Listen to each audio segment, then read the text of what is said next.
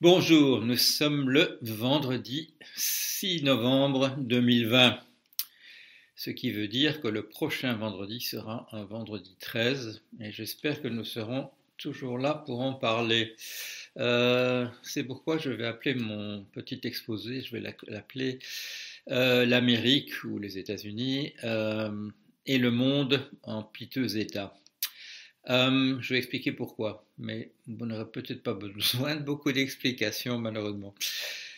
Euh, je vais d'abord parler des États-Unis, de la situation en ce moment même, et puis je ferai une réflexion un peu générale sur, euh, voilà, sur le, monde et, et, surtout ce qu'on peut en dire et ce qu'on peut faire, parce que c'est quand même ça qui compte.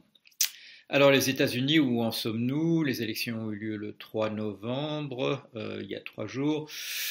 Euh, nous savions que, vu le système américain, euh, on n'aurait pas les résultats tout de suite, surtout si les résultats sont serrés. Euh, la question se pose aujourd'hui, est-ce qu'un pays occidental, il faut ajouter occidental, je vais vous dire pourquoi, est-ce qu'un pays occidental peut se payer le, système électoral que, que l'Amérique a? Mais quand j'ai je viens de me sentir obligé de dire occidental. Et alors, je vais, peut-être vous parler d'une incise qui, euh, voilà, vous savez, mes, mes, exposés, il y a toujours énormément d'incises. J'essaie de m'y retrouver à la fin. Mais ce qui me vient, c'est la chose suivante c'est qu'hier, dans le monde, c'est passé malheureusement assez inaperçu. Excusez-moi pour le retrouver ce matin, j'ai dû aller plonger dans les oubliettes, j'ai dû même faire la fonction recherche, mais il y avait un article très intéressant euh, de M. Aguillon euh, et des messieurs Artus deux économistes euh, français, euh, Monsieur Aguillon, malheureusement son prénom m'échappe, mais Monsieur Artus et Patrick, tous les deux connus. Monsieur Aguillon est professeur au Collège de France d'économie, c'est un bon économiste. Monsieur Artus est un excellent économiste qui travaille chez Natixis et dont je lis toujours avec beaucoup d'intérêt les analyses, dont vous aurez remarqué que la teneur ressemble en général à, la, aux miennes, à, la teneur de, des exposés que je fais moi, ce qui est rare euh, parmi les, économistes euh, ayant pignon sur, sur eux. Et qu'est-ce qu'ils disaient euh, dans leur article, malheureusement passé assez inaperçu, qu'il fallait que nous nous alignions sur le modèle chinois? Alors c'est quand même assez neuf. qu'un professeur d'économie au Collège de France et qu'un grand, euh, voilà, un économiste en chef d'une grande banque française euh, nous propose de nous aligner sur le modèle chinois, en particulier pour ce qui est de la gestion d'une pandémie. Euh, ces messieurs ont fait la même analyse que moi dans la série de conférences que je viens de terminer. Il s'appelait l'après-Covid. Bon, on, on appelé ça comme ça au printemps dernier. le modèle qu'on utilise dans, nos pays ne, marche absolument pas. Et les États-Unis en offrent l'illustration la plus, la plus flagrante, c'est-à-dire euh, bon, qu'on peut caractériser rapidement en trois points en avant, deux pas en arrière, euh, qui est catastrophique dans le cas d'une pandémie. Alors, s'agit-il d'incompétence de, de, nos gouvernements? Euh, peut-être partiellement, mais euh, surtout c'est notre modèle économique et politique qui est tout à fait inadapté à des, crises. Euh, l'ultralibéralisme ne, permet plus de gérer euh, un problème massif et général à l'échelle d'un État ou même à l'échelle de la planète, dans ce cas-ci, ne permet plus de le, gérer. Pourquoi? Parce qu'on a, oublié la planification. Euh, parce que on ne sait plus où on en est et donc on ne sait plus où on doit aller, euh, et puis parce qu'il n'y a pas de, il n'y a pas de, de, de, visée générale, il n'y a pas de vision. Euh, ce qui frappe dans nos pays essentiellement, c'est le fait que les ministres disent des choses contradictoires. Euh, L'un dit ceci, euh, l'autre jour c'était un, porte-parole du gouvernement en France qui disait une chose, et, aussitôt plusieurs ministres disaient non, non, c'est pas du tout comme ça. Euh, c'est un manque de coordination. Bien sûr, d'où est-ce que ça vient? C'est la main visible d'Adam Smith, chacun fait ce qu'il a envie de faire et tout va bien marcher de cette manière générale, comme disait euh, Adam Smith. L'intérêt général, sera mieux assurée par chacun cherchant son intérêt bien compris. Ça, ça marche, ça marchait en, en 1776 à l'époque où il écrivait ça, dans un monde peu peuplé, où l'échelle, où l'échelle on faisait des choses, c'était pas le flux tendu entre la Chine et nous pour des produits, c'était effectivement, il pouvait, quand il disait le boulanger, le boucher et le brasseur, il avait couvert à peu près toute l'activité économique de la, de la petite ville euh, à laquelle il pensait. Le, monde n'est plus comme ça et euh, voilà, je vais y revenir. J'avais dit, je vais parler d'abord des États-Unis. Alors, les États-Unis, euh, oui, euh, avec un système électoral à plusieurs étages. J'ai expliqué ça dans ma dernière vidéo. C'est lié à l'histoire du pays, où les pays se sont, fédérés euh, entre eux pour créer une nation, chacun venant avec ses propres exigences, avec un souci général que, que ceux qui sont grands surface et qui sont peu peuplés aient quand même une voix au chapitre. Et ça nous donne ce système avec des voilà, avec des de délégations successives à tous les niveaux, de grands électeurs qui décident de, tout, euh, pour une élection présidentielle euh, en, particulier.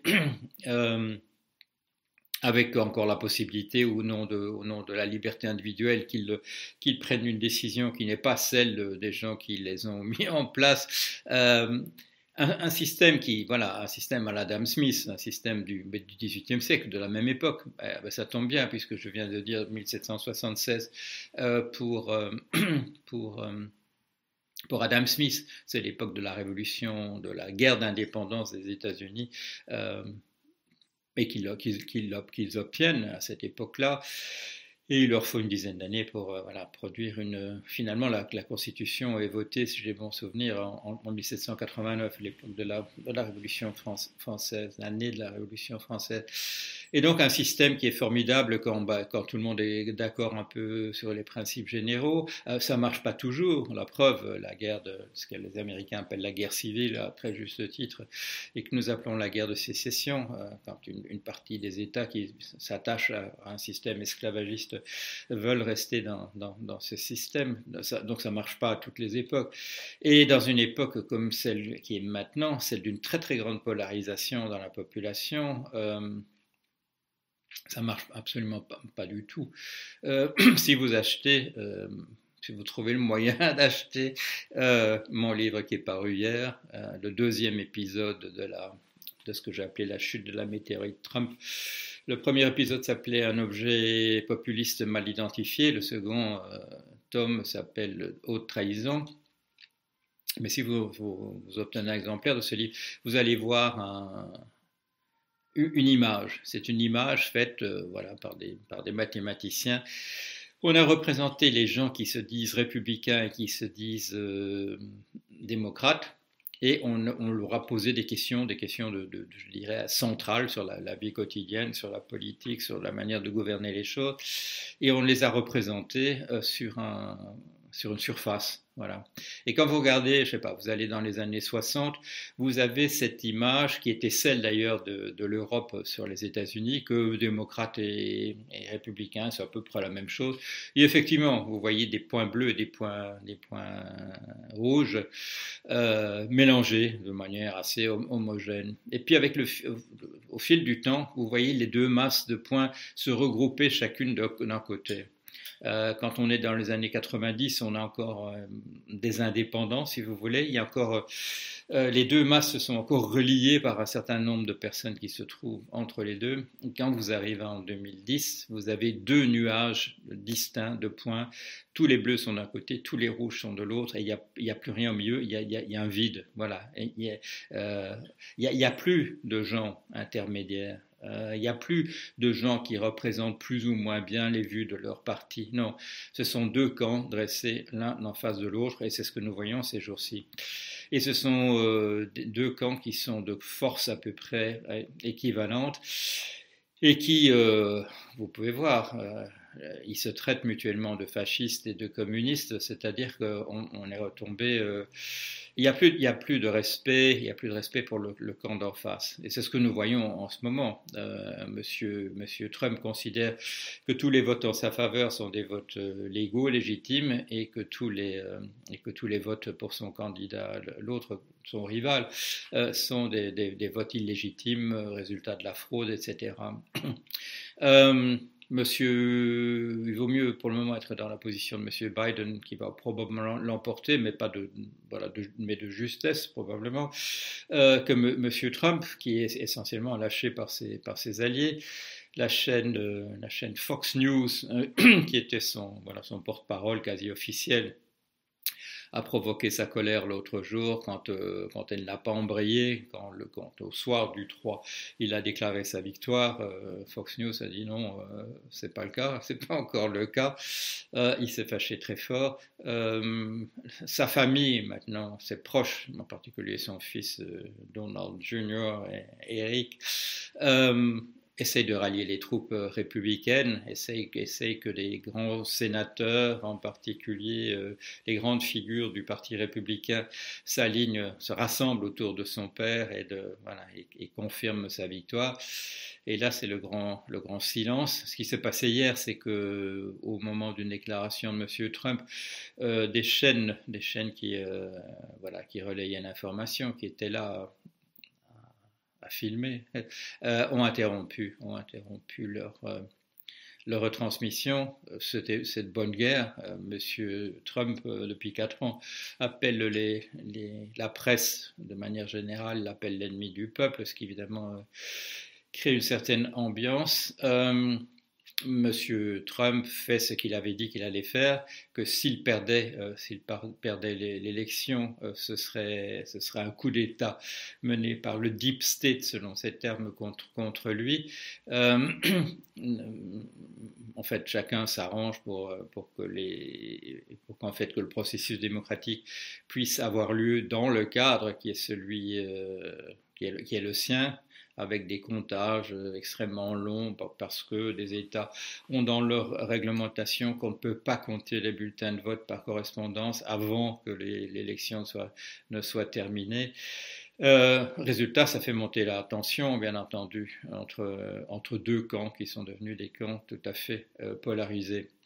Alors avec un peu de chance, on connaîtra les résultats de la Pennsylvanie aujourd'hui. Euh, ils seront décisifs. Euh, ils seront décisifs si Monsieur, si Monsieur Biden obtient la Pennsylvanie, il a gagné, et, euh, et Trump a perdu parce que Monsieur Trump a absolument besoin euh, de la de la Pennsylvanie. Monsieur Biden pourrait s'arranger pour avoir gagné avec la combinaison d'autres États qui sont toujours un peu en suspens, comme l'Arizona, euh, la, Géorgie, euh, j'en oublie quelques-uns, la, Caroline du Nord.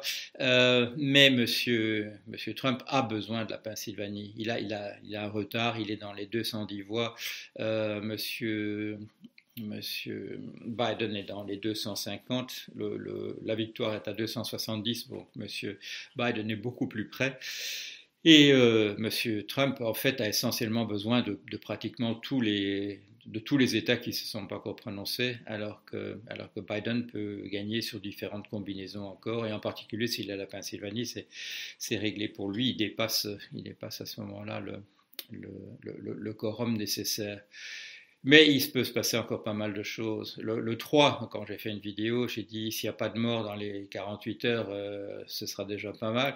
Euh, on est 48 heures plus tard, il n'y a, pas eu de mort, c'est un miracle, c'est un miracle avec une population aussi montée, les deux parties de la population aussi montées les, unes contre l'une contre l'autre. Euh, on est dans une situation extrêmement compliquée. Euh, voilà, ce qui me permet ma transition vers ce que je voulais dire ensuite. Vous vous souvenez sans doute au début de la, pandémie, vers, vers, euh, vers mois de mars, disons, avril. Euh, la presse s'est tournée vers les collapsologues, les gens qu'on appelle les collapsologues, leur a posé la question qu'est-ce que, où est-ce que ça s'intègre, euh, ce qui est en train de se passer dans votre représentation d'une société en effondrement? Euh, Qu'est-ce que vous avez, qu'est-ce que vous pouvez nous dire? Et là, il y a eu un, tout le monde l'a remarqué, je l'ai remarqué aussi. Il y a eu un grand silence, il y a eu des entretiens, et dans les entretiens, essentiellement, bon, les figures de proue du mouvement ont, dit, ben, je ne sais pas trop. Euh, ce qui n'était pas ce que le public attendait de personnes qui se décrivaient, décrivaient comme les, scientifiques de, processus d'effondrement. On pouvait se poser la question légitimement de savoir si, voilà, si une pandémie de ce type-là faisait partie du processus d'effondrement. Euh, dans la série de conférences, de six conférences que je viens de faire à l'Université catholique de Lille, euh, j'ai posé la question, euh, effectivement, est-ce qu'on est dans un processus d'effondrement Messieurs Aguillon et, Artus ont le, bon goût aussi de poser la question. Ce n'est pas, vraiment à ça qu'ils s'adressent dans leur, article, mais enfin, ils ne peuvent pas s'empêcher d'en parler sérieusement. ce qu'ils essayent de, de dire, c'est que si on veut sauver l'économie, il faut d'abord éradiquer le le, virus. Bon, c'est la thèse que je défends sur le blog avec un certain nombre de personnes qui me rejoignent là-dessus depuis, euh, depuis le mois de février. Donc, donc ça fait un moment. Euh, pourquoi ce silence de, des, collapsologues euh, sur ce qui se passe en ce moment? Euh, la réponse est peut-être justement dans le fait que dans, ces six conférences, la dernière, je l'avais appelée, là, les, bon, les premières, c'était l'environnement, l'économie, euh, l'Europe et la France, etc. Enfin, bon, des, thèmes, des thèmes évidents. La dernière, je, l'avais appelée le, retour des utopies, point d'interrogation. Et là, j'ai pu parler de la collapsologie, parce qu'en réalité, ce qui apparaît, c'est que c'est un discours d'après l'effondrement. C'est une utopie euh, pour ce qui y aura lieu après, après l'effondrement. Et finalement, donc, euh, ce qu'on a pu constater, et qui est sans doute le cas, c'est que le collapsologue ne s'intéresse pas à l'effondrement. Il s'intéresse à la société qui pourrait apparaître après. Euh, d'où leur silence maintenant. Mais ça pose la question de qui va parler alors, qui va parler de, l'effondrement? Parce qu'il y a un certain nombre de personnes qui en parlent. Et il y en aura en particulier, si j'ai bon souvenir, c'est le 9 et le 10 euh, décembre, donc c'est voilà, c'est dans, un mois, aura lieu à, Paris. J'allais dire aura lieu à Paris parce que c'est comme ça que c'était organisé jusqu'à avant-hier. Euh, aura lieu bien entendu sur sur la toile. Et donc l'avantage c'est que vous ne devrez pas être à Paris pour venir assister à ça. Vous pourrez euh, simplement suivre le lien sur Zoom ou enfin sur ce qu'on aura décidé de faire et vous pourrez euh, assister à ce à ce colloque qui s'appelle le discours prophétique discours prophétique. Et qu'est-ce que c'est? Euh, C'est essentiellement, on a invité, on a invité les personnes euh, qui, euh, qui avaient annoncé la, crise des subprimes. Et donc, j'aurai l'occasion de me retrouver en compagnie en distanciel avec Madame Anne Pettiford, avec Monsieur Steve Keane, avec Monsieur Marc Farber. Il manque un certain nombre de personnes. Il manque essentiellement, il, manque pas grand monde en fait. Il manque Monsieur Nouriel Rubini. Je ne sais pas si on l'a demandé de venir, mais enfin, il n'est pas sur la liste.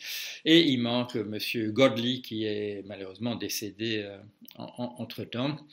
Euh, mais sinon, on serait, on serait euh, pratiquement tous là. Mais le plus remarquable, à mon sens, c'est euh, que c'est sous le signe de la prophétie. Comment est-ce qu'on appelle les gens qui parlent vraiment de l'effondrement? On les appelle, on, leur donne pas un nom de scientifique, on les appelle pas collapsologues ou autre chose, on les appelle les prophètes. Et j'ai dû un peu me défendre d'ailleurs contre le, cadre qui avait été défini, parce que on était présenté, voilà, comme des gens qui relèvent davantage de la religion que de la que de la recherche scientifique.